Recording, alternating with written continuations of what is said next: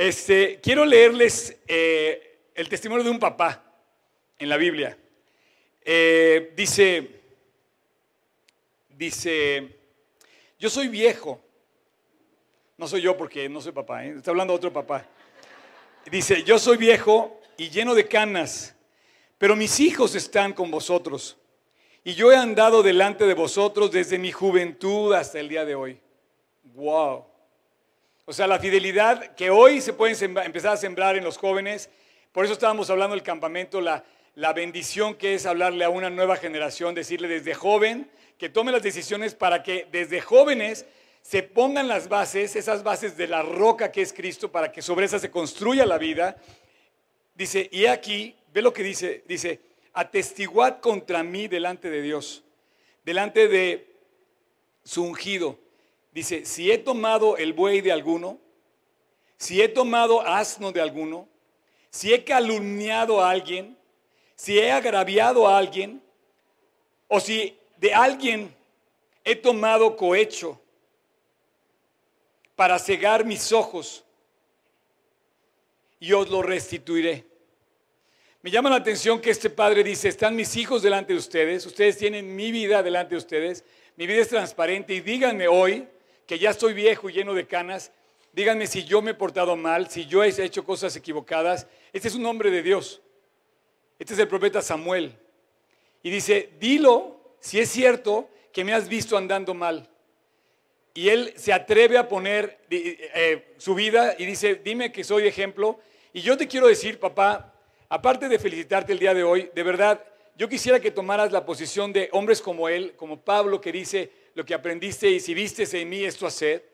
Yo te quiero pedir que tú también tomes la referencia de el hombre que está más cerca de ti, que eres tú mismo. Y que pongas en alto tu nombre y que digas, atestigo en los demás lo que han visto delante de mí. Todavía es tiempo de corregir los que han hecho, o lo que podemos decir que hemos ya recorrido un camino largo, pero también es tiempo de, como de fijar los ojos en Cristo desde ahorita para no perdernos. Los mexicanos, yo pienso, me incluyo, tenemos la desventaja de cuando hay una victoria como la de hoy, insólita, nunca le habíamos ganado, le habíamos, disculpen, yo ni juego fútbol, le habían ganado los buenos a Alemania, pero me incluyo como mexicano y pensamos que somos mucho, no somos nada y sin Dios menos. Y hoy quiero, quiero recalcar que todas las victorias que tengas a bien ver en este país, debemos reconocerlas y debemos acreditar a Dios para darle toda nuestra gratitud y reconocerlo a Él. Si has logrado algo en tu vida, tienes que saber que el sol y la lluvia te lo han permitido y eso viene por, el cielo. No podríamos cosechar nada si no viniera la lluvia que Dios trae fielmente. Así es que, señores, ojalá que nuestro testimonio sea como el de Samuel, que diga, díganme y ahí están mis hijos también. Dice, díganme si he tomado lo que no, lo que no debía haber tomado. Esos son los hombres que prefieren portarse bien a hacerse ricos, injustamente. No hay nada con hacerse rico, pero a veces las riquezas ciegan a las personas y cometemos, a veces por el amor a las riquezas, podemos cometer muchos errores. Bueno, eh, vamos a dar la bienvenida al tocayo.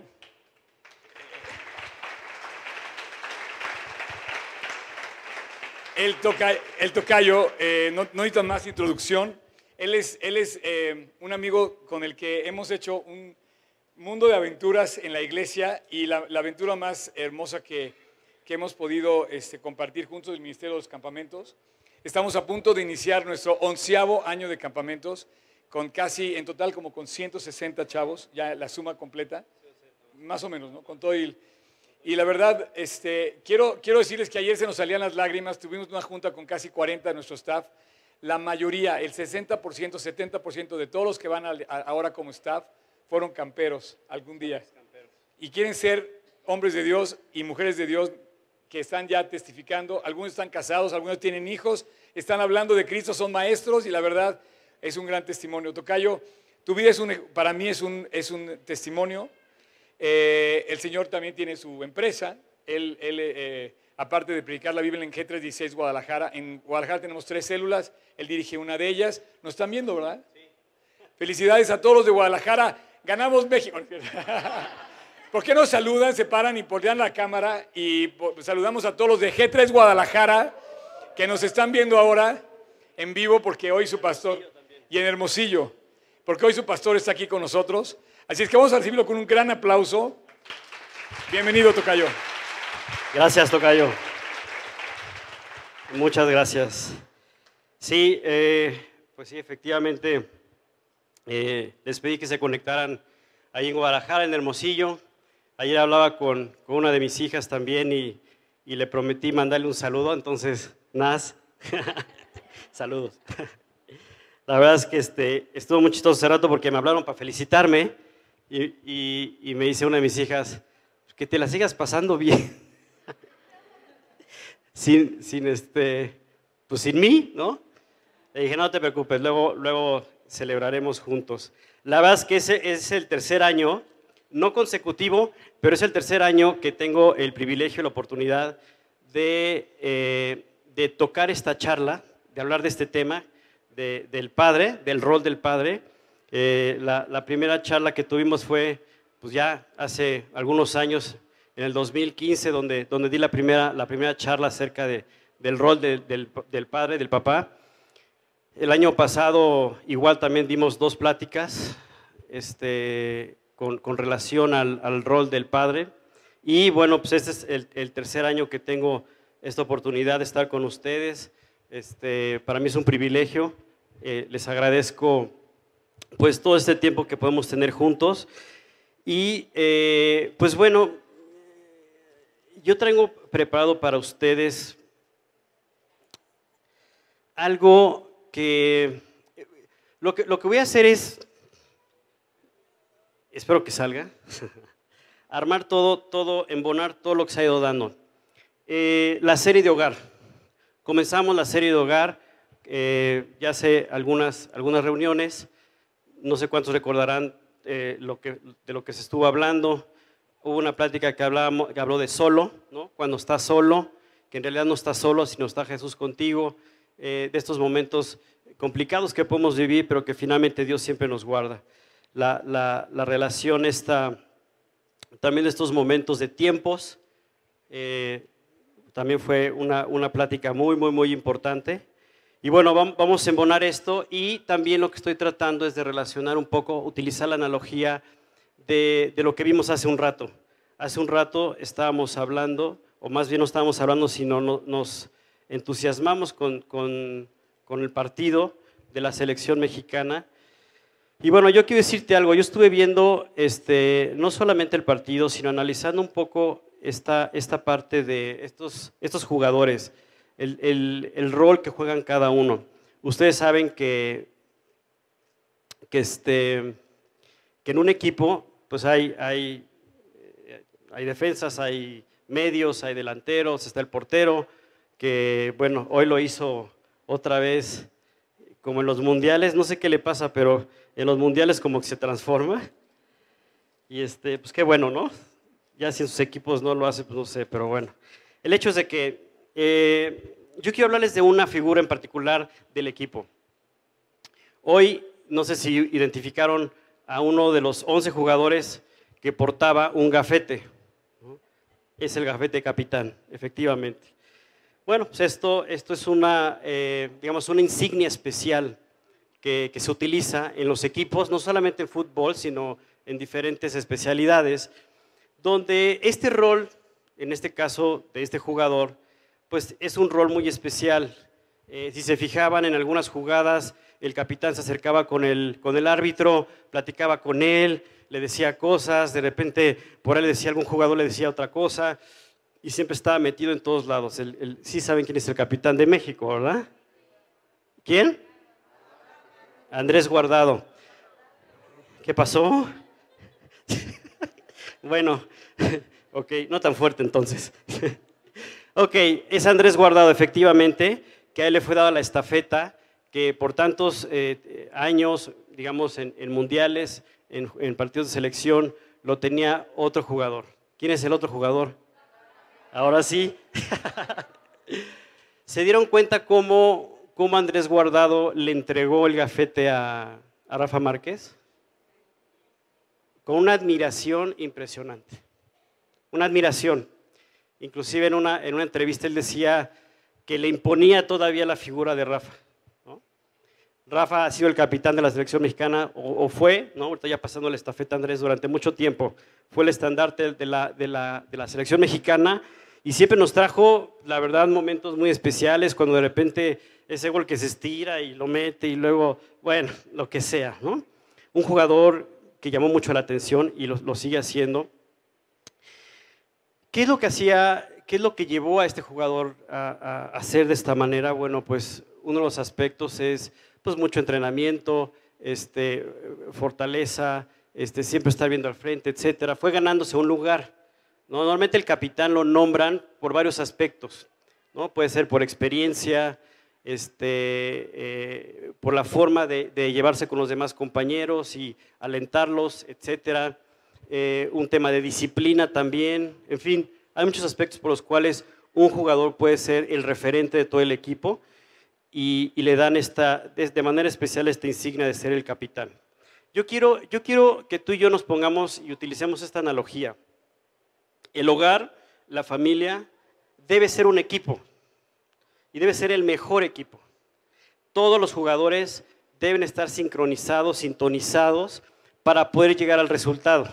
¿no? Platicaba ahorita con, con algunos de ustedes allá afuera y decíamos que qué increíble la, sincronización que tuvo el equipo mexicano en el primer tiempo. Decíamos, ¿y esta selección de dónde salió? Pero bueno, tuvo que ver con el entrenamiento. Lo que vieron ahí, el resultado que vieron ahí, es por todo el trabajo detrás. Y bueno, eh, los entrenamientos, los partidos, etcétera. Y eh, en el hogar es igual, con la familia es igual. Todos los días estamos eh, en, estos momentos de estar entrenando, de entrar en algunos partidos, es decir, tomando algunas decisiones, avanzando en proyectos familiares, donde, donde la esposa, donde el esposo, donde los hijos, pues van tomando decisiones. Y es importante que tú y yo aprendamos a sincronizarnos como familia.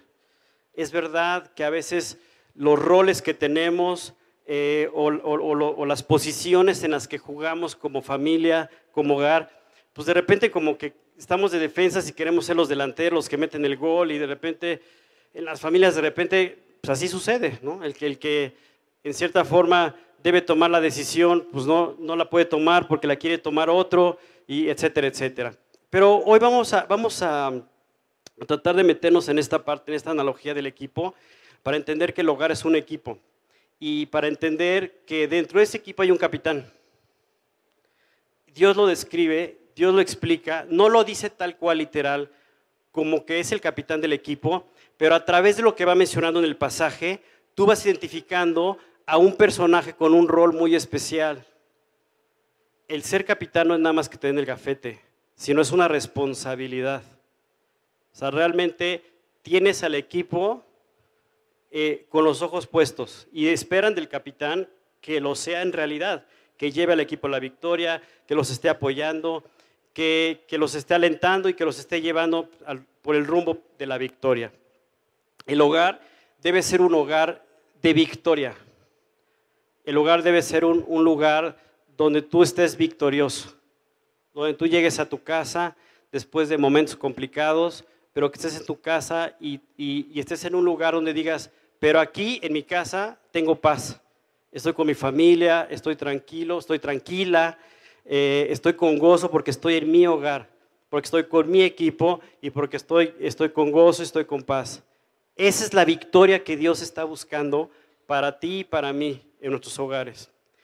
¿Qué pasa eh, con estos roles que, que Dios ha puesto? Yo voy a, voy a comentar, voy a leer eh, este pasaje para ir entendiendo cómo Dios describe este trabajo en equipo y cómo cada uno tiene un rol y tiene un lugar. Dice aquí, dice, eh, someteos unos a otros en el temor de Dios. Ok, en el hogar, si no está Dios, no puede haber un equipo con victoria. Así comienza el pasaje diciendo, el resto del equipo se tiene que someter al, director técnico, que es el Señor, Dios. Entonces, todo el equipo sométase en el temor a Dios. Las casadas estén sujetas a sus, maridos, a sus propios maridos como al, eh, como al Señor. Dice, porque el marido es cabeza de la mujer, así como Cristo es la cabeza de la iglesia, la cual es su cuerpo y Él es su Salvador. Entonces el equipo es un solo cuerpo también. Dice, eh, maridos, amen a sus mujeres, así como Cristo amó a la iglesia y se entregó a sí mismo por ella. Está describiendo, está narrando los roles de cada quien, las posiciones. Es el director técnico que está dando las instrucciones de cómo, debe, de cómo se debe mover el equipo. Dice, eh, para santificarla, habiéndola purificado en el evento del agua de la palabra. Dice, a fin de presentársela a sí mismo una iglesia gloriosa que no, eh, que no tuviese mancha, ni arruga, ni cosa semejante. Parte de, es decir, director técnico, Dios, el Señor, a través de su palabra. Y dice, eh, así también los maridos deben amar a sus mujeres como a sus mismos cuerpos. El que ama a su mujer, a sí mismo se ama. Dice, porque nadie aborreció jamás su propia carne, sino que la sustenta y la cuida. Es una pregunta que yo me tengo que hacer como, en este momento como esposo. ¿Sustento y cuido de mi esposa? O sea, Dios me dice, a ver, ¿cómo, está tu parado? ¿No? ¿Cómo está tu parado en la cancha, Oscar? ¿Cómo, estás, en la posición correcta? ¿Estás cuidando a tu esposa? ¿La estás guardando? A ver, ¿no? Y es el técnico que te está este, orientando, te está dando las, las instrucciones. Luego dice, porque somos miembros de su cuerpo, de su carne y de sus huesos. Más adelante eh, dice, me voy al capítulo 6, algunos ya ubican lo que estoy leyendo, estamos hablando de Efesios capítulo 5, la última parte, y ahorita voy a leer un poco de Efesios capítulo 6. Dice así, hijos, obedeced en el Señor a vuestros padres. Es decir, el director técnico está dando las indicaciones a las otras posiciones del equipo, del hogar. Hijos, obedezcan. No, es que el pase era para allá, no para acá. No, es que no quiero. No, a ver, hijos, obedezcan. Obedezcan. No, es que no estoy de acuerdo con lo que dice el capitán. Bueno, yo creo que ubicamos el rol del capitán. Dios está hablando del hombre, del padre, del padre del hogar, como el capitán del equipo. Tiene una responsabilidad tremenda. Yo recuerdo cuando, cuando nació la primera de mis hijas, pues eh, además del entusiasmo y lo que sea, me entró un, un temor así muy especial, donde me llevó a ponerme de rodillas y dije, Dios, si tú no estás conmigo, yo no voy a saber qué hacer.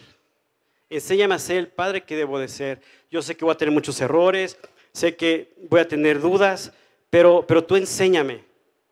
Tú eres mi director técnico, tú, tú, tú eres el creador, tú diseñaste esto, tú creaste esto, tú permitiste que hubiera esto en mi vida, enséñame a ser el padre que debo de ser, así como he orado para que tú me enseñes a ser el esposo que debo de ser y tomar ese rol de capitán que quieres que tome con sabiduría, con inteligencia, con prudencia. Y dice aquí, hijos, obedezcan en el Señor a vuestros padres, porque esto es justo. No, no, no es que es injusto que mi papá me diga eso. ¿Ok? Aquí dice, porque es justo. Honra a tu padre y a tu madre, que es el primer mandamiento con promesa, para que te vaya bien. Hijos, yo también soy hijo todavía. Así que, imagínate. Dice, y vosotros padres, aquí es donde me voy a empezar a detener un poco más, y vosotros padres, claro, aquí vamos, podemos hablar de los dos, mamá, papá, ¿no? Y vosotros padres, no provoquéis a ira a vuestros hijos, ¿no? Entonces tú quieres que te obedezca, quieres ordenar ahí el parado del equipo y y no, lo haces con falta de sabiduría, lo haces con falta de prudencia, a golpes, a patadas, a gritos, a sombrerazos, a... Oye, no, así no funciona. No funciona así. Y dice aquí, fíjense bien qué interesante, y aquí es donde vamos a desmenuzar toda la enseñanza. Dice, ustedes padres no provoquen a enojo a sus hijos. sino criadlos, o sea, formarlos, fórmenlos en disciplina y amonestación del Señor. Grábense este, pedazo de, la escritura. Lo voy a volver a leer para que quede eh, como el referente de lo que vamos a estudiar hoy. Dice, ustedes padres, no provoquen a ir a vuestros hijos, sino fórmenlos o criadlos en disciplina y amonestación. Disciplina y amonestación. ¿Ok? Guárdenlo ahí en la mente y váyanlo, váyanlo trabajando. Disciplina y amonestación son dos aspectos de los que vamos a hablar hoy, pero para que estos dos aspectos funcionen, vamos al tercer aspecto o concepto, que es, dice, eh, dice, sino criados en disciplina y amonestación del Señor. O sea, no dice, pues como tú creas que es más conveniente, pues edúcalos y fórmalos y disciplínalos y amonéstalos como pues, tú pienses que es. No dice así, sino que aclara la manera como tú vas a transmitir, la manera como tú vas a llevar a tus hijos y los vas a formar en disciplina y amonestación. No sé si todos recuerdan la primera charla de esta serie de hogar. Tiempo se titulaba. No sé si recuerdan de un pasaje en la cual Oscar se apoyó mucho. Pongan cara de que sí, por favor. Sí, así, háganle así. Bueno, él hablaba de Josué, Josué 1, 8 y 9, donde dice, nunca se apartará de tu boca este libro de la ley, sino que de día y de noche meditarás en él, para que guardes y hagas conforme a todo lo que en él está escrito, porque entonces harás prosperar tu equipo, tu hogar, y todo te saldrá bien. Entonces, la disciplina y la amonestación comienzan primeramente con nosotros mismos a través de la disciplina y la formación que Dios nos va a dar de manera personal. Yo no puedo pensar como padre o yo no puedo pensar como esposo, es decir, y como capitán del equipo, que los voy a sacar adelante si primeramente no dejo que mi director técnico me ejercite y me enseñe cómo dirigir el resto del equipo.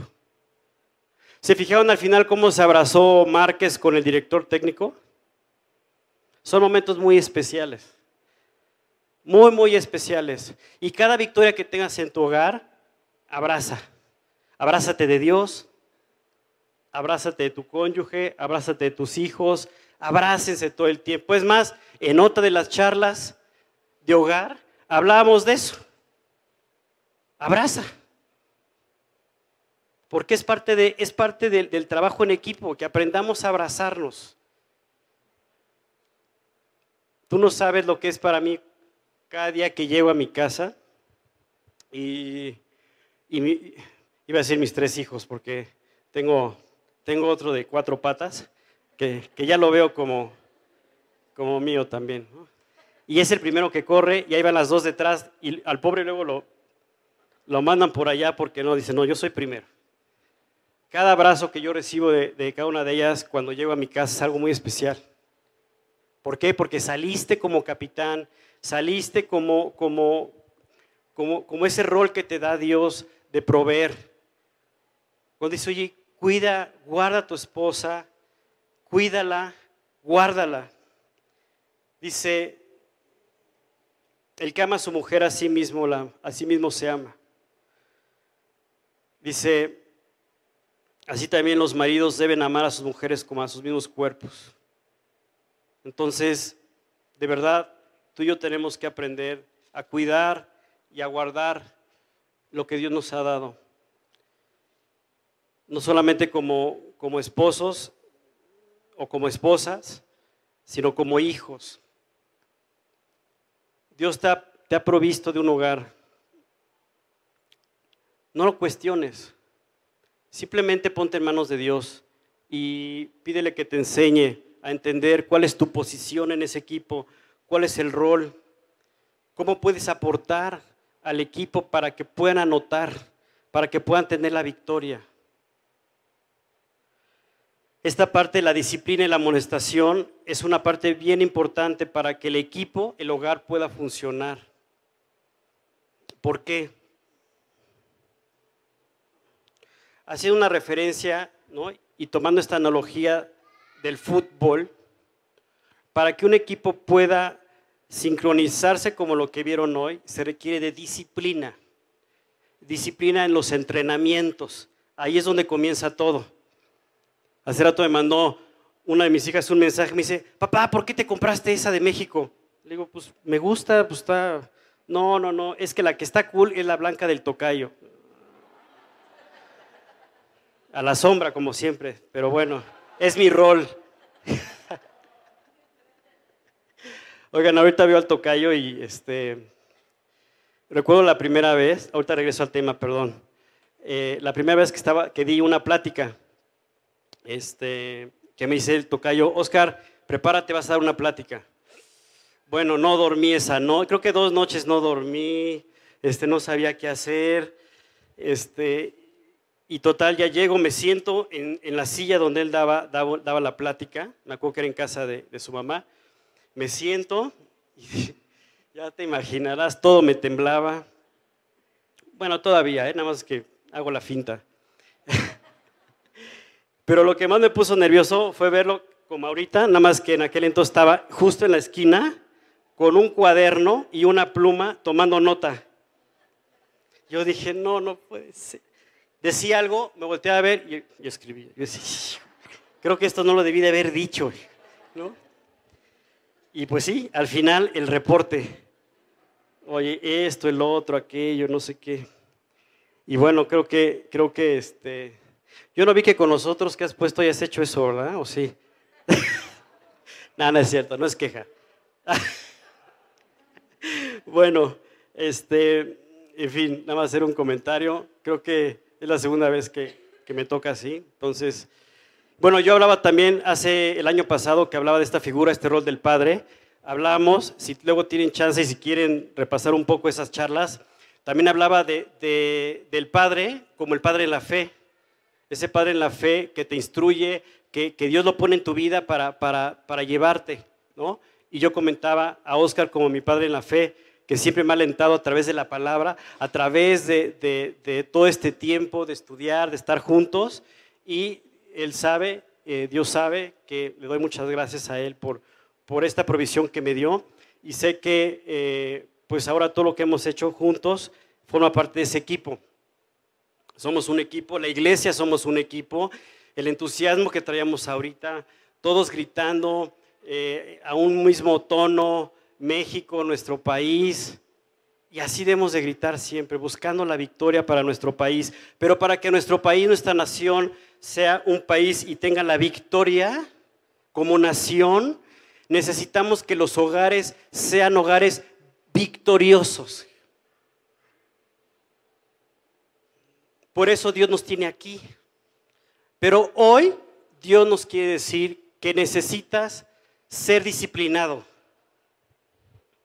Yo comentaba de mi hija que me decía, papá, esa playera, le dije, pues que está padre. Además, te voy a decir una cosa, la compré con toda intención, porque esta playera es la que usan cuando están entrenando. Así que yo me considero que sigo en entrenamiento, que constantemente voy al entrenamiento todos los días que Dios me llama, me dice, oye, vente, vámonos a entrenar. Claro que sí, Señor. Vámonos. ¿Te quieres poner la verde? ¿Te quieres poner la blanca? Primero te tienes que poner esta. La pregunta es, ¿no?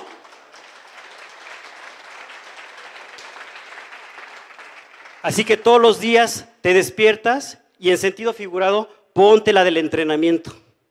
Póntela. Y agarras la palabra de Dios y empiezas. Y sigues que nunca se aparte de tu boca la palabra de Dios, de día y de noche. ¿Ustedes recuerdan el famoso Pentapichichi? ¿Quién recuerda el famoso Pentapichichi? ¿Quién sabe? Pues solamente los de mi generación, creo. El mejor jugador mexicano, ¿quién es? ¿Quién ha sido? El Pentapichichi. Se ganó cinco campeonatos de goleo, Hugo Sánchez. Cinco en España. ¿Sabes qué es lo que hacía Hugo Sánchez después de los entrenamientos? ¿Alguien sabe? Seguía entrenando. ¿Eh? Tiraba 100 penaltis, seguía entrenando. No paraba y no paraba y no paraba y no paraba. El entrenamiento es básico. Si no entrenamos no tenemos nada que hacer. ¿Dónde está tu entrenamiento diario? Y me dirijo a todos como familia. Y bueno, y también a ti en especial como padre de familia, que eres el capitán del equipo. ¿A dónde vas a llevar a tu equipo? ¿A las derrotas? ¿A las victorias? ¿A dónde vas a llevar a tu equipo? No lloramos ahorita, nos abrazamos y fue algo muy especial. Cuando el hogar está avanzando, bueno, qué victoria. Qué victoria cuando cuando los esposos se pueden abrazar, se pueden besar, llevan una buena relación. Qué victoria cuando se abraza toda la familia, los hijos con los papás. Es la victoria que necesita este país, es la victoria que necesita esta nación, es la victoria que necesita tu hogar y tu vida de manera personal. Ejercítate en el entrenamiento de la palabra de Dios, en disciplina. Tenemos que ser muy disciplinados. El entrenamiento es de todos los días en las mañanas, en las noches, en el momento que se pueda. Utiliza cualquier momento. Y no te detengas. No pares. Porque Dios tiene ese plan precioso de hacer a través de ti grandes cosas. Yo creo que Dios sabía que necesitábamos esta victoria del equipo mexicano. La nación de México está sufriendo. Cuando yo me convertí, cuando propí la salvación de Dios en, el, en 1992, recuerdo que una de las cosas que Dios hizo en mi corazón fue tener un amor especial por mi país. Me acuerdo que tenía en mi oficina una bandera así enorme de México y era simplemente para recordar que tenía que estar orando por mi país, poner de mí el entusiasmo de aportar para mi nación. Eso no ha dejado de ser. Y Dios me, ha provisto de, una familia, de un hogar, de un trabajo. Y como, lo mencionamos hace un momento, siempre con, con la mirada en Cristo buscando la victoria. Aquí hay los hogares suficientes y necesarios para transformar a México. Si no, vean lo que pasó hace un momento. ¿Podía o puede catalogar de milagro el partido de hoy? Tal vez, pero finalmente fue una victoria que necesitábamos. Cada victoria que tú tienes en tu hogar también es un milagro. Y así vivimos, vivimos por fe, con los ojos puestos en Jesús. Quiero comentarte acerca de la disciplina y la amonestación, un aspecto que debemos de meditar. El tocayo hablaba de, un personaje muy importante, el profeta Samuel, que su vida fue de las vidas que a mí más me ha impactado en la palabra de Dios. Y así fue, él dijo, a ver, díganme a quién le debo algo. Nada, todo mundo dijo, Samuel, eres de una sola pieza. Sin embargo, te voy a decir una cosa. Él tuvo hijos también. Y no le fue fácil. fue juez y profeta de la nación de Israel. Y cuando se tocó, cuando se hablaba del tema de los hijos, no fue fácil. Puedes poner, Tocayo, el pasaje de Samuel. Son tres pasajes que te di. Hay uno que habla de Samuel. No, no, no. No, el otro. Es que no te di la indicación, discúlpame, Tocayo. Exacto. Dice, aconteció que habiendo Samuel envejecido, puso a sus hijos por jueces sobre Israel. Bueno, es que esto es lo que de, este era el plan, pues, que si Samuel era el juez, sus hijos iban a ser adiestrados y formados de tal manera que ellos iban a sustituir a Samuel como esos jueces. Yo no dudo que Samuel haya hecho todo lo necesario e indispensable para que esto sucediera. Es más, tan lo buscó que los puso, los puso como jueces. Síguele, toca yo. El nombre de su hijo primogénito fue Joel, el segundo Abías, y eran jueces en Berseba. Ajá. Pero no anduvieron los hijos por los caminos de su padre.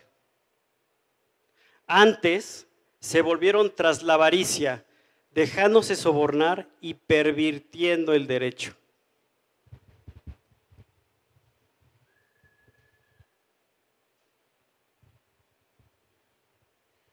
No sé cómo veas tú esto, pero para mí es triste.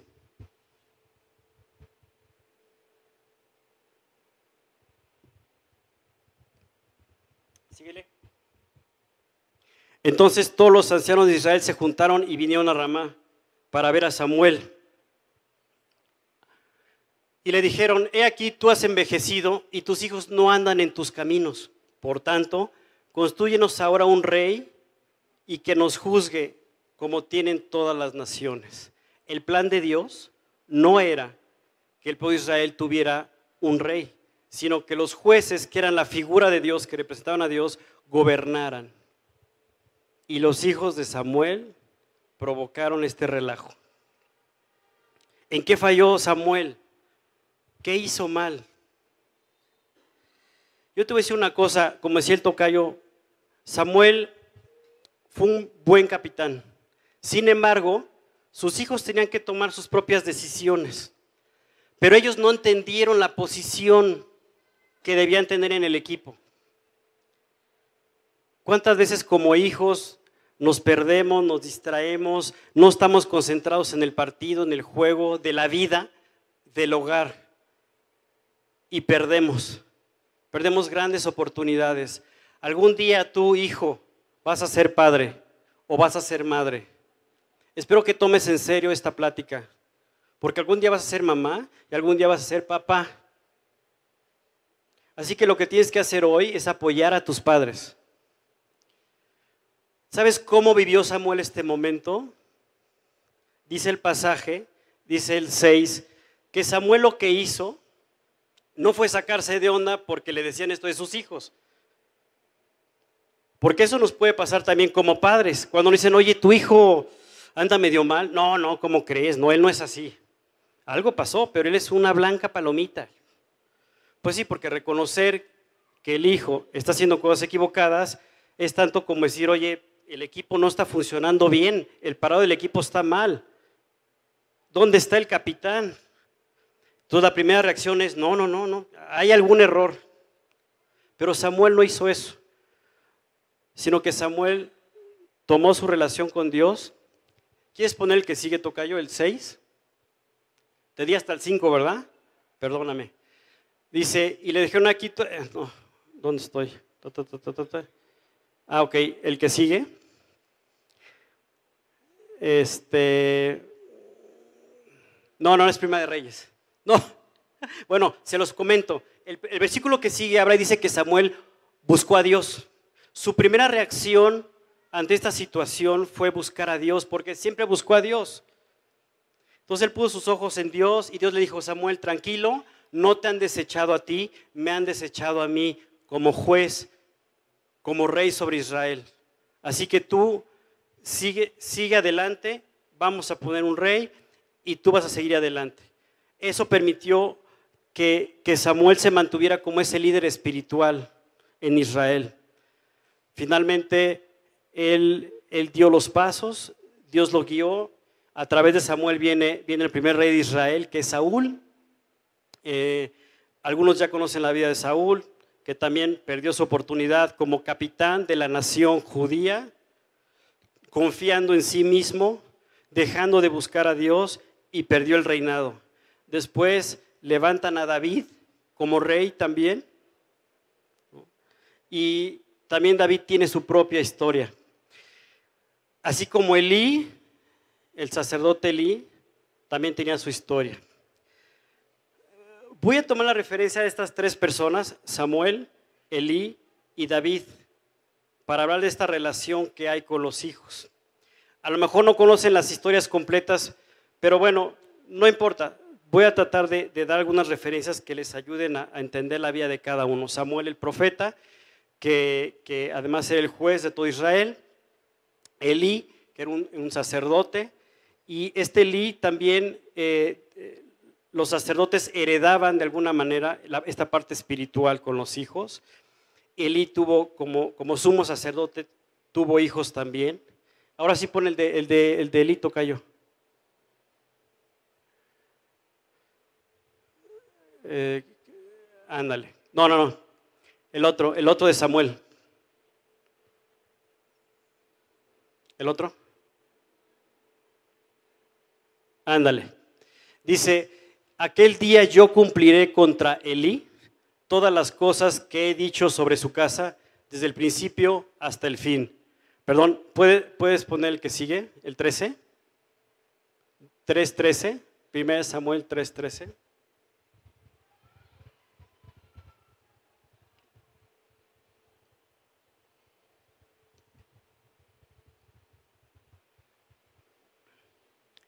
¿Qué fue lo que le sucedió a Elí? exactamente lo que le sucedió a Samuel. Solo que la, enseñanza que tenemos acerca de este sacerdote, de este sumo sacerdote Elí, es que él se dio cuenta que los hijos no estaban siendo orientados correctamente. Estoy hablando de la disciplina. No los formó, es decir, no los estorbó. Dice, y le mostraré que yo juzgaré su casa para siempre por la iniquidad que él sabe y que no detuvo, porque sus hijos han blasfemado a Dios y él no los ha estorbado. No los estorbó. O sea, no le dijo al hijo, oye, a ver, cálmate. No es por ahí. No, que me voy a tirar al piso. Pues a la corrección. ¿Cómo sufren los padres cuando no quieren corregir a los hijos? Cuando no los quieren orientar. Pero ¿sabes por qué muchas veces vivimos estos momentos de no saber qué hacer con los hijos? Porque ni nosotros estamos disciplinados. No vamos a Dios cuando debemos ir con Dios. No estamos en los entrenamientos, en nuestra relación con Dios para estar fortalecidos de tal manera que sepamos qué decisiones tomar. Si no estamos disciplinados nosotros, ¿cómo queremos disciplinar y formar a nuestros hijos? No se puede. Es imposible. A Elí se le hizo muy fácil dejar a los hijos que pasaran, que pasaran, no los estorbó, no les llamó la atención. ¿Qué clase de líder? ¿Qué clase de capitán? ¿Qué hizo?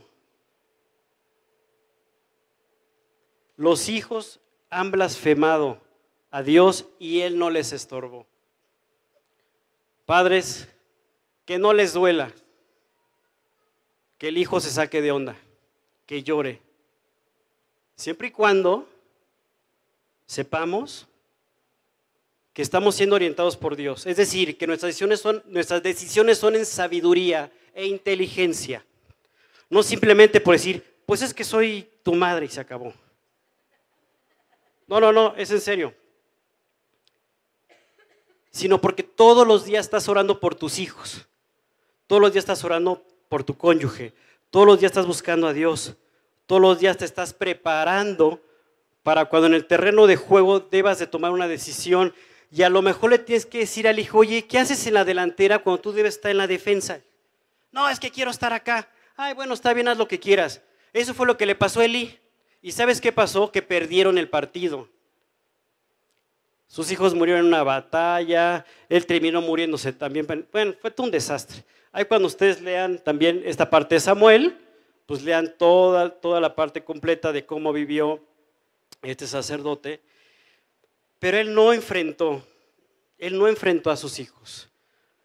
El sentimentalismo, las emociones muchas veces nos dominan como padres. Y entonces estas emociones y este sentimentalismo que no está en manos de Dios, lo que provoca es que hagamos hijos consentidos, egoístas, amadores de sí mismos. Perdón, chavos, yo sé que me van a alucinar a lo mejor, pero así es.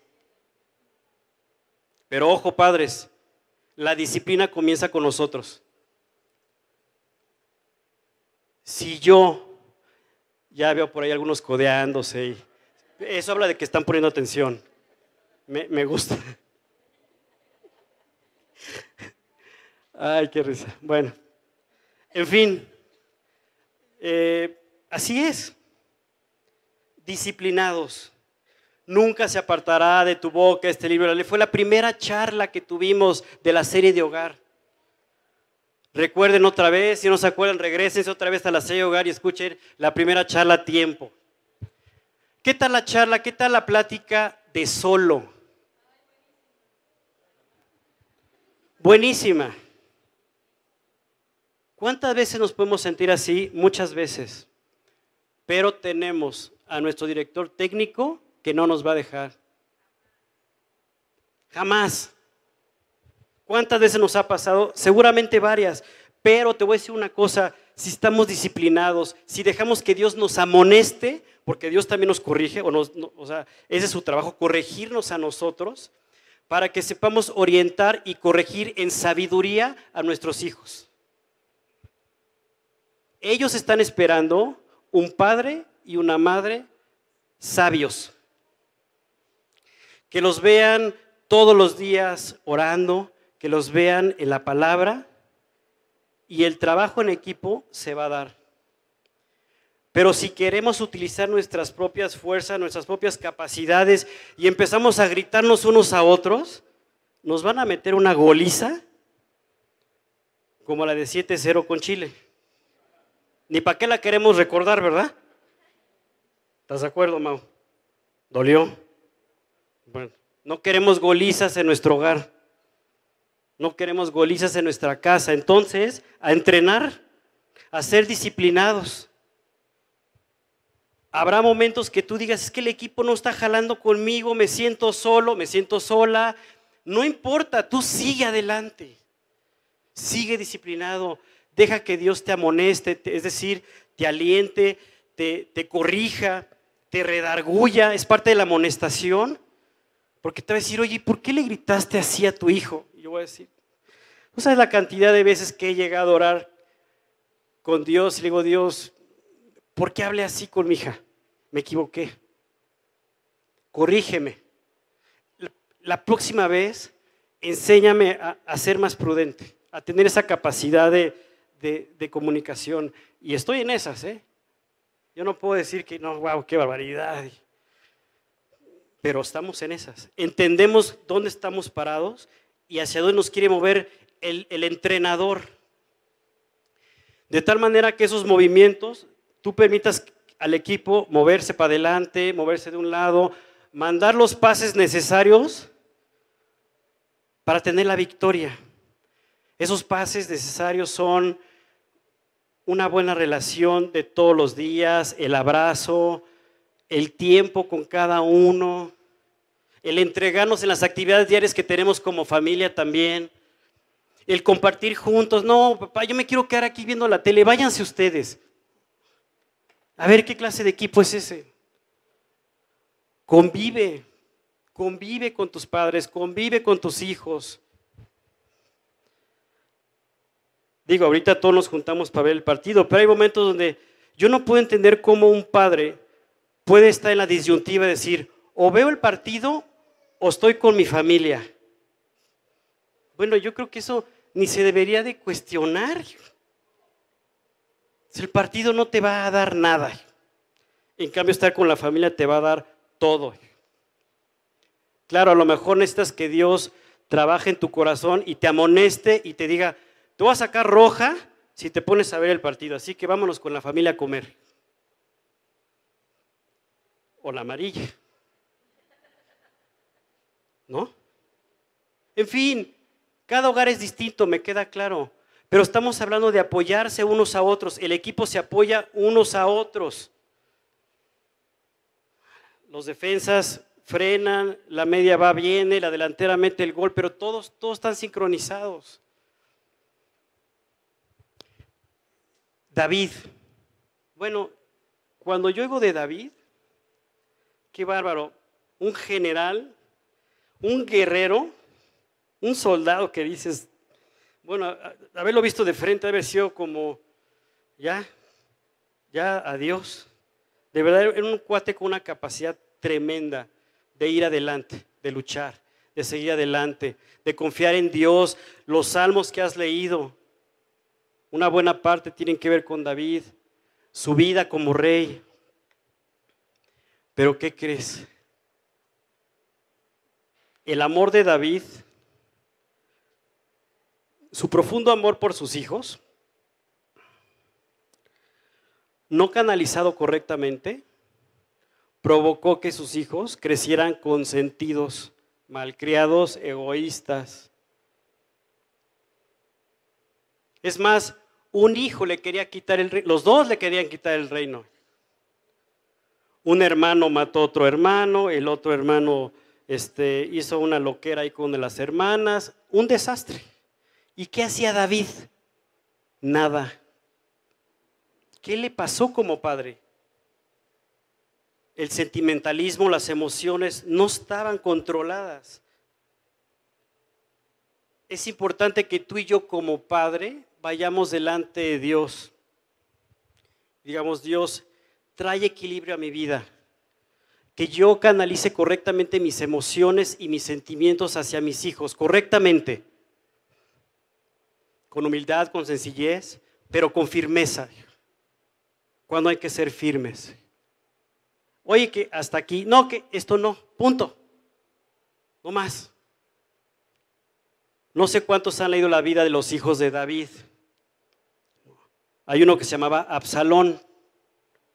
Bueno, este Absalón, bueno, todo un caso. Mató a uno de sus hermanos.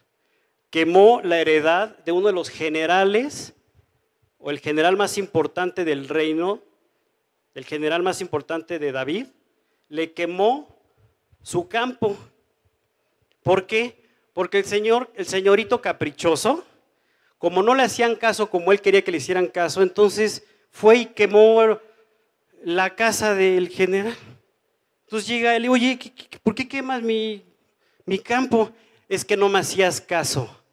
Ah, caray, ¿qué tal el personaje? Imagínate, y quería reinar. ¿Qué iba a reinar? No tenía capacidad de nada. Pero ¿de quién fue la culpa? Creció con sentido. Es más, empieza una persecución, empieza una huida de, David porque Absalón le quería quitar todo su reino. Y David dijo, no voy a enfrentar a mi hijito con sentido. Mejor me voy a echar a correr. Y huyó, huyó. Bueno, ya que tenían acorralado a Absalón, les dice David a su ejército, por favor, traten benignamente al joven Absalón. No puede ser.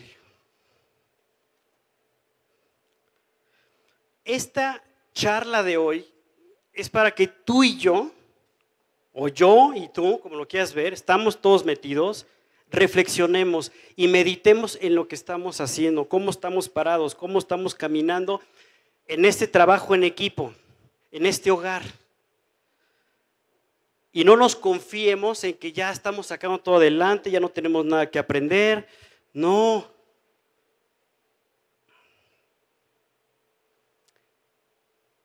Había otro. Tocayo, eh, ¿puedes poner el pasaje de Reyes? Fíjate, este pasaje de Reyes dice, y su padre, o sea, está hablando de David, nunca le había entristecido en todos sus días con decirle, ¿por qué haces así? Además, este era de muy hermoso parecer y había nacido después de Absalón. Ahí déjalo, yo. Estamos hablando de, otro hermano. ¿Sí? Es decir, este pasaje, si, si quieres, el 5, dice, y su padre nunca le había entristecido en todos sus días. ¿Por qué haces así, niño? Es que a veces, para que nuestro hijo no se entristezca y se enoje, y se saque de onda, no, pues mejor que haga lo que quiera. Eso es lo que está diciendo este pasaje. Que nunca lo entristeció. Nunca le dijo, oye, ¿por qué eres así? ¿Por qué haces esto? A ver, hasta aquí hay un límite. Nunca lo hizo. ¿Sabes por qué viene este pasaje? Porque el otro hermano también dijo, voy a ser rey. Total que ninguno de esos dos quedó como rey. Ya sabemos quién quedó como rey, ¿no? ¿Quién quedó como rey? Qué bárbaro, Tocayo, los tienes muy aplicados, ¿eh?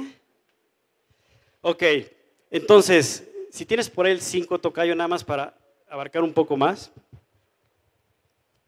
Este es el hijo del que estábamos hablando, hijo de David. Entonces Adonías, hijo de Hagit, o sea, la esposa, se rebeló diciendo, yo reinaré, y se hizo de carros y de gente de a caballo y de 50 hombres que corriesen delante de él.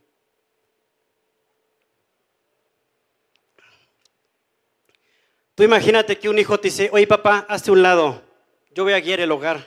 Ah, caray. No, lo peor es que tiene cinco. No creas que tiene 20 años. De verdad, ve los niños, 3, 4 años y nadie los puede controlar. Ya tomaron control de la casa. No la puedes tener ordenada porque el niño hace un desastre. Y como él gobierna la casa, todos callados, brincando los juguetes, los zapatos, porque el papá y la mamá ya no gobiernan el hogar, lo gobiernan los hijos.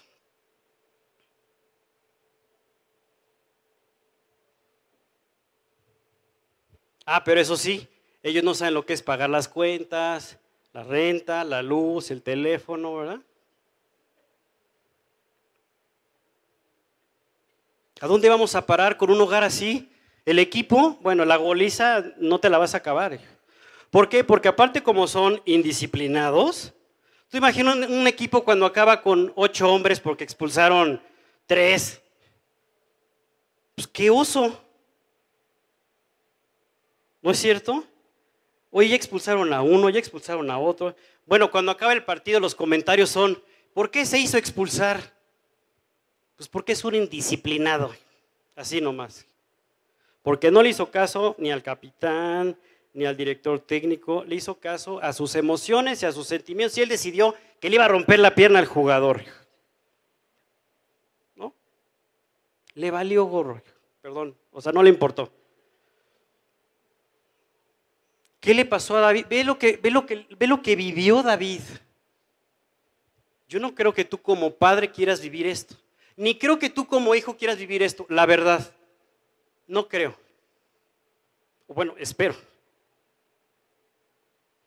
Porque el proyecto del hogar es un proyecto de equipo y de un equipo que gana los partidos. Un equipo victorioso. ¿A quién no le gusta la victoria? La acabamos de experimentar. Yo creo que Dios nos regaló de verdad, milagrosamente, esta victoria del equipo mexicano, para que nos quedara claro lo que Él quiere con nosotros. Así como te entusiasmaste, como nos abrazamos, México, ¿no? Pues ahora grita, la victoria en el hogar porque Jesús está en medio del hogar. Someteos los unos a otros en el temor a Dios. Así arranca la formación y el parado del equipo. El parado del equipo es sométanse a lo que diga el director técnico. Punto. Es decir, sométete a tu relación con Dios y van a haber amonestaciones de su parte, es decir, te va a corregir, te va a redarguir, te va a enseñar, te va a instruir. Y vendrá la victoria, vendrá el caminar correctamente por la disciplina que Él va a formar en nosotros. La disciplina es muy importante. Por eso nos centramos en este pasaje de Efesios que dice que criemos, que formemos a nuestros hijos, padres y madres,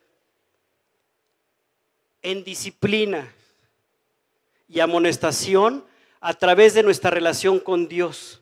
Eso es bien importante que no lo perdamos de vista. Dice, en el Señor. Disciplina y amonestación en el Señor, no en ti, no en mí, no en mis capacidades. sino en la manera como Dios nos va, a nos va a entrenar, nos va a instruir, nos va a guiar para que sepamos cómo llevar al resto del equipo. Esposas, apoyen a los esposos. Esposos, aprende a dar tu vida por la esposa. Cuídala, guárdala. Apóyense. El hogar, la familia, es lo que Dios instituyó como base de la sociedad. Si queremos un país, si queremos ver una nación victoriosa caminando adelante, necesitamos hogares, necesitamos familias que caminen siendo un equipo. Tu hogar debe ser un ejemplo para los hogares que están afuera. Dios te trajo aquí para que tú sepas que tu hogar tiene que ser un referente para otros hogares. Para que tú le digas a ese hogar que se está desarmando, que tiene complicaciones, tienes que meter al mejor director técnico a tu equipo que se llama Jesús, Dios Todopoderoso. No hay más. A los mejores les pasó David, Elí, Samuel. Pero finalmente Dios dejó como enseñanza para nuestras vidas las vidas de ellos para que tú y yo comprendamos que si ellos necesitaron echar mano a su relación con Dios, tú y yo no estamos exentos. Así que la victoria tiene que ser doble. Hoy tiene que ser doble. Ya se dio una y no fue tuya. Aunque apoyamos de corazón. pero la otra sí es tuya y es de corazón y es enfocado donde debemos estar enfocados. Así que, padres, felicidades, tienen una gran responsabilidad. Oye, lo mío es una risa nerviosa, ¿eh? Deja que me vean mis hijas, papá, ya te escuché que andas diciendo que yo, que no sé qué. No, para nada. Saben, saben que, que las amo y nos amamos profundamente. El otro día me manda un mensaje, con esto voy a terminar. Me manda un mensaje una de mis hijas en estos días que estuve aquí en citas de trabajo y me pone, hola, me saluda, ¿cómo estás? ¿Sí te acuerdas que tienes una hija? Y yo lo leo y dije, me gusta que sea así, para que maltrate al marido. No, no es cierto. No, no es cierto. Bórralo esa, por favor. Entonces, yo le contesto, estoy bien, ¿tú cómo estás? Por cierto, tal me acuerdo que tengo una hija que estoy trabajando como loco para mantenerla. Me contesta, jajaja, ja, ja, es cierto. Gracias. Nas.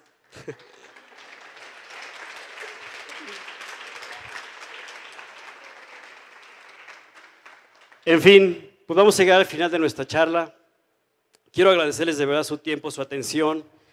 Eh, agradecer nuevamente al tocayo. Para mí es un privilegio de verdad poder compartir con ustedes eh, sobre este rol del Padre. Yo soy inmensamente feliz de que Dios me haya permitido ser un padre.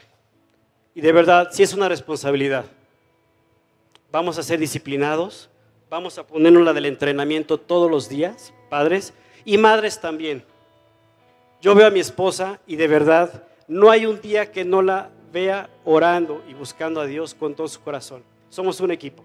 Y yo sé que ustedes también lo van a hacer o lo son. Y si lo son, afírmense. Y si no lo son, busquen a Dios. Dios tiene lo mejor para ustedes. Tocayo, gracias. Mi Padre en la fe. Gracias por la invitación, Tocayo.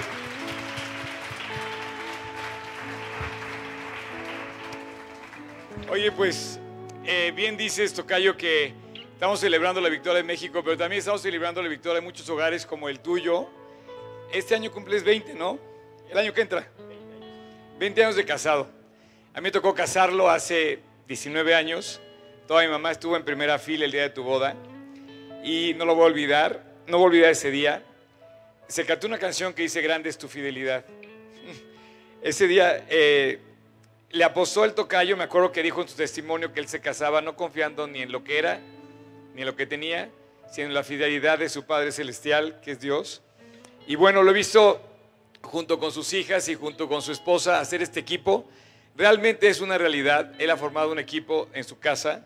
Eh, su esposa eh, ha seguido al lado de él fielmente, eh, ayudando y sosteniendo, como bien decías, tomando su lugar y sus hijas también. Y bueno, están a punto ya. Natalia próximamente entrará a la universidad, manejará su coche, llegará a casarse y todo eso. Bueno, esperemos. Pero bueno, este, quién sabe, porque el carácter no le ayuda a Natalia, no, no es cierto. no sé si nos está viendo Natalia, Ivania, eh, Michelle, un cariño desde acá, con, desde el corazón. Y bueno, este, gracias por prestarnos al tocayo. Eh, vamos a emprender el día de hoy una, una visita a nuestro campamento anticipadamente, junto con parte del equipo del campamento. Y bueno, este, ciertamente como bien decías, él trae la camiseta de entrenamiento. Yo también debería traer esa camiseta, Tocayo. Exacto. Exactamente, listos para la victoria. Exactamente. Así es que vamos a dar gracias y yo quisiera, antes de concluir, eh, yo no sé quién nos está escuchando, cada vez tenemos más seguidores, tanto en las redes como en la aplicación, pero yo no sé, ese es el momento en el que Dios está llamando a tu corazón.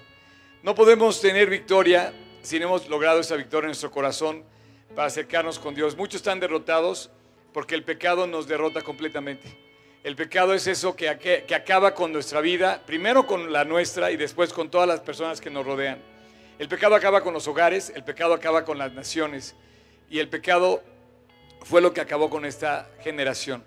Sin embargo, Jesús, esa es la, gran noticia, la, noticia que Jesús vino al mundo a salvar a los pecadores de los cuales tú y yo somos los primeros yo quisiera pedirte que, esto tomara eh, la seriedad en tu corazón suficiente como para que recordaras que Dios está llamando a la puerta de tu corazón.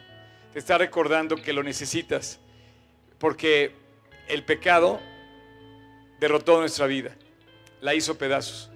Entonces, si hoy tú quieres arreglar tu vida, tienes que darte cuenta que tienes que pedirle perdón a Dios desde lo más profundo de tu corazón. Ese perdón es algo genuino de cada quien y Dios nos está buscando precisamente para encontrarse con nosotros a título personal. Eh, yo le doy gracias a Dios porque Él un día conquistó mi corazón y dice la Biblia que nos lleva de victoria en victoria, de gloria en gloria, todos los días. No por lo que soy, sino porque un día Jesús, Jesús me perdonó.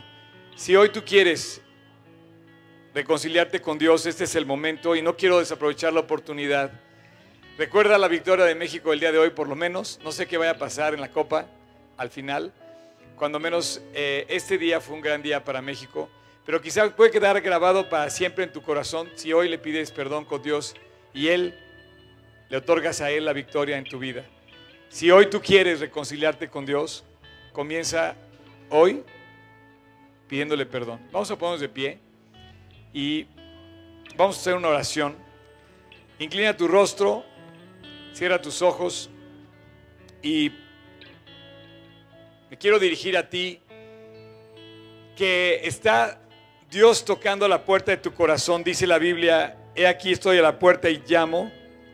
Si alguno oye mi voz y abre la puerta, entraré a él y cenaré con él y él conmigo. Te quiero pedir que no se muevan, ya, ya no se muevan, ahorita voy a terminar. Pero este tiempo es un tiempo especial en el que debemos eh, concentrarnos. Y si tú ya hiciste esta oración, quisiera pedirte que acompañes a aquellos que no la han hecho. Y dice así, eh, Apocalipsis 3:20 dice, he aquí, yo estoy a la puerta, Jesús, con su amor, con su protección, con su provisión de salvación, dice, estoy a la puerta y llamo. Si alguno oye mi voz y abre la puerta, entraré a él y cenaré con él y él conmigo. Así es que cierra tus ojos, inclina tu rostro y si tú estás escuchándome hoy, pídele a Dios perdón, acércate a Él en sinceridad, en humildad y dile Dios te necesito. Vamos a orar en tu corazón, en silencio, en quedito. Repite conmigo, Dios, te necesito. Yo soy el que, el que he pecado o yo soy la que he pecado y quiero reconciliarme contigo. el día de hoy vengo ante ti a pedirte que me perdones de mis faltas. No quiero culpar a nadie más. Quiero hacer esta oración entre tú y Dios y, yo, Dios. Así es que hoy te pido perdón y te pido que entres a mi corazón. Jesús, límpiame, lávame, rescátame para siempre. Tú lo hiciste en la cruz, yo lo acepto. Tú diste tu vida, yo te la entrego. Y el día de hoy te hago mi Señor y te hago mi Salvador. Hoy me rindo, tú ganas. Tuyo es la victoria, tuyo el poder, tuyo es la gloria. Comienza con mi vida, Dios, para siempre, Jesús. Te lo pido, te abro la puerta de mi corazón. Quédate ahí para siempre. En tu precioso nombre, Jesús. Amén. Ay, tocayazo, gracias, gracias, gracias. Eh, un aplauso para ti. Este, oigan, les recuerdo, les recuerdo que el día, el día 30 de junio tenemos nuestra reunión de hogar e internet. Y ya tenemos bastantes eh, eh, pues aplicaciones, son gratis. Métete nada más en la aplicación para que tomes, tomes tu boleto. Solamente es para papás eh, que tengan hijos. Así es que va a estar muy buena esa, esa reunión. Hoy concluimos la serie de hogar. Así es que el mejor equipo hay que entrenar todos los días leyendo la Biblia, acercándose a Dios, compartiendo con Él desde el fondo de su corazón, para una sola cosa, llegar a la victoria en el corazón, en el hogar. Así es que esperemos que este grupo de G316 Polanco tenga hogares fuertes, firmes, victoriosos, donde puedas llegar a descansar, que puedas llegar en paz, que puedas llegar con, con alegría a tu hogar. Y si no lo tienes, como hizo un milagro Dios, yo estoy seguro que también lo puede hacer. Así es que pídeselo, búscalo, entrena, sigue con Dios y vas a ver grandes cosas por venir en tu hogar y en México. Dios los bendiga. Nos vemos próximo domingo. Saludos Natalia, saludos Ivana, saludos Michelle, saludos G36 Guadalajara. Gracias por conectarse con nosotros. Sale.